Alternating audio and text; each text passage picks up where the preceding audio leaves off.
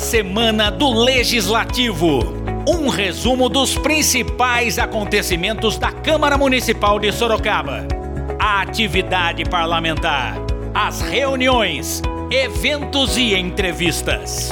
Aqui você fica bem informado sobre a atuação dos nossos vereadores. A Semana do Legislativo, na Rádio Câmara Sorocaba.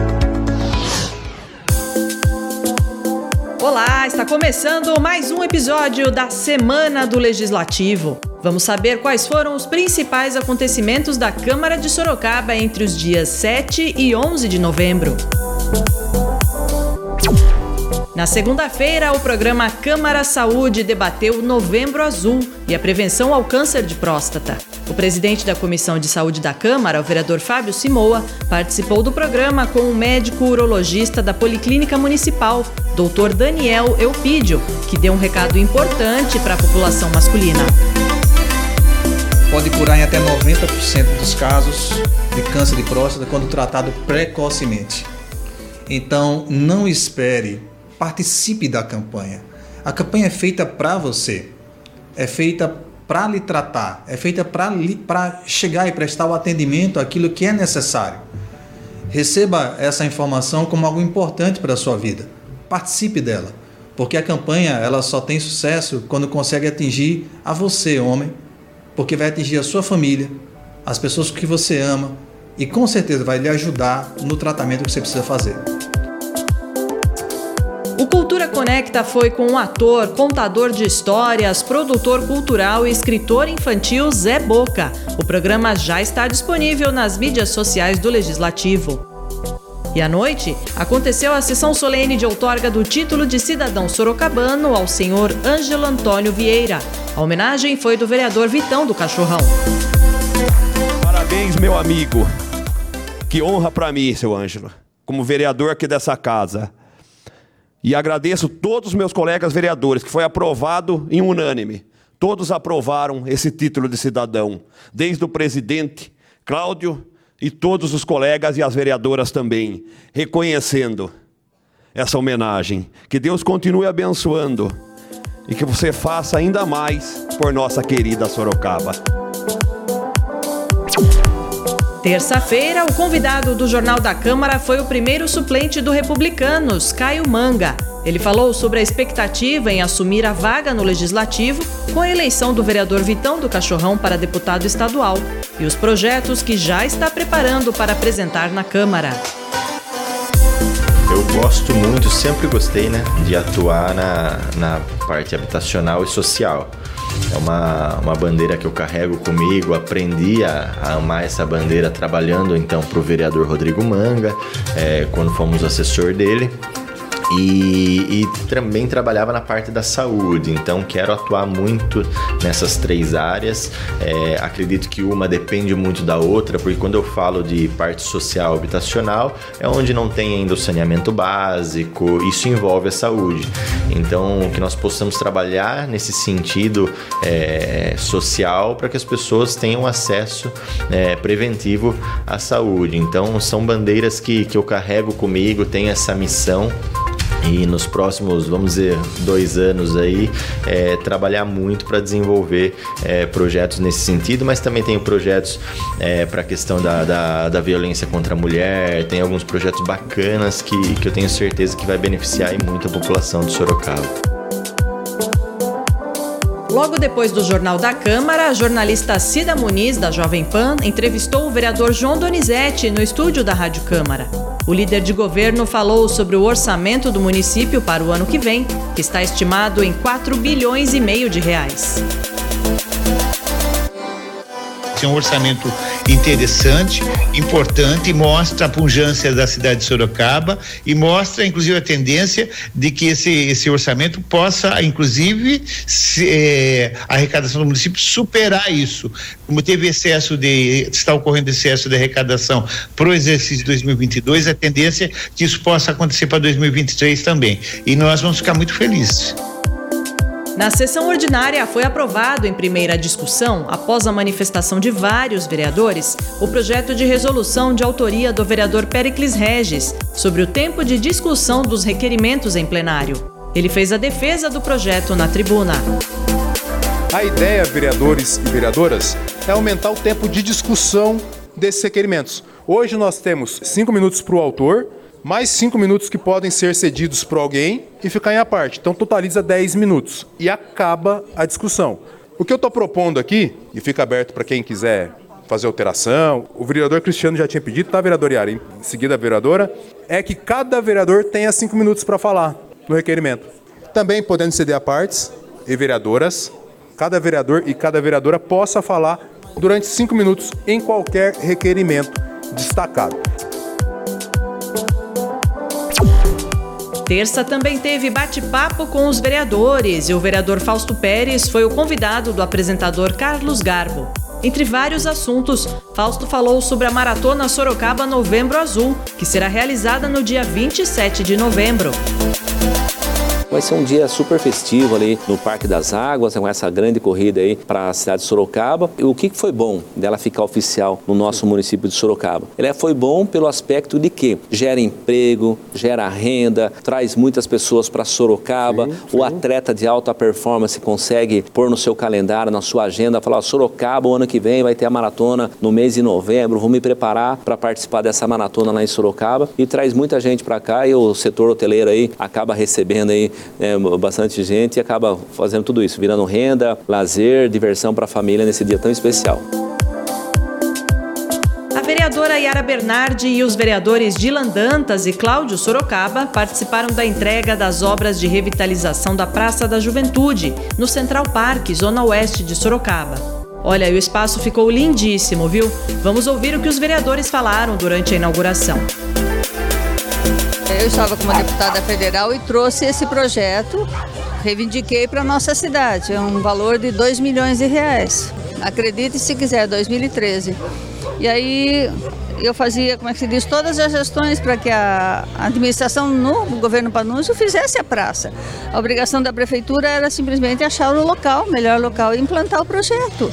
Os recursos estavam disponíveis e ficaram disponíveis por todo esse tempo. Agora foi utilizado, arrumou-se na época a área, mas nada foi feito. E hoje tem recursos próprios da prefeitura também, porque 2 milhões era em 2013, né?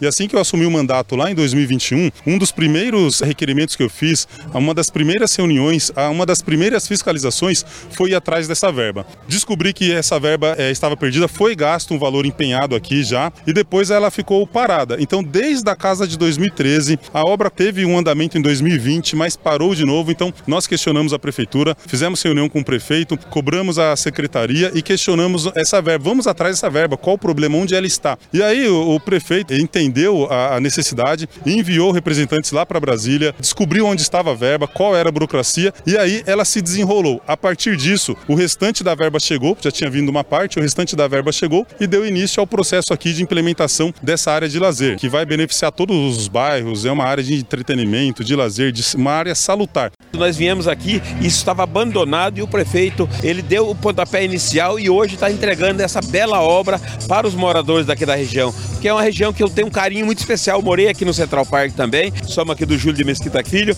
próximo do lado aqui. Então a gente tem um carinho muito especial para essa área. Então nós trabalhamos junto com o nosso prefeito para que essa obra pudesse sim ser entregue à população. E à noite aconteceu a sessão solene de outorga do título de cidadã emérita para Vanessa Aparecida de Oliveira Queiroz, por iniciativa do vereador Fábio Simoa. Quarta-feira, o programa Radar Cidadão debateu a questão das hortas comunitárias com o vereador Rodrigo do Treviso e alunos do Colégio Ápice, que estão desenvolvendo um projeto nesse sentido. Esse debate foi muito interessante. Assista o programa na TV Câmara ou nas mídias sociais do Legislativo. E por iniciativa do vereador Fausto Pérez, o senhor Benedito Maciel de Oliveira Filho recebeu o título de cidadão sorocabano em sessão solene no Salão Nobre do Sorocaba Clube.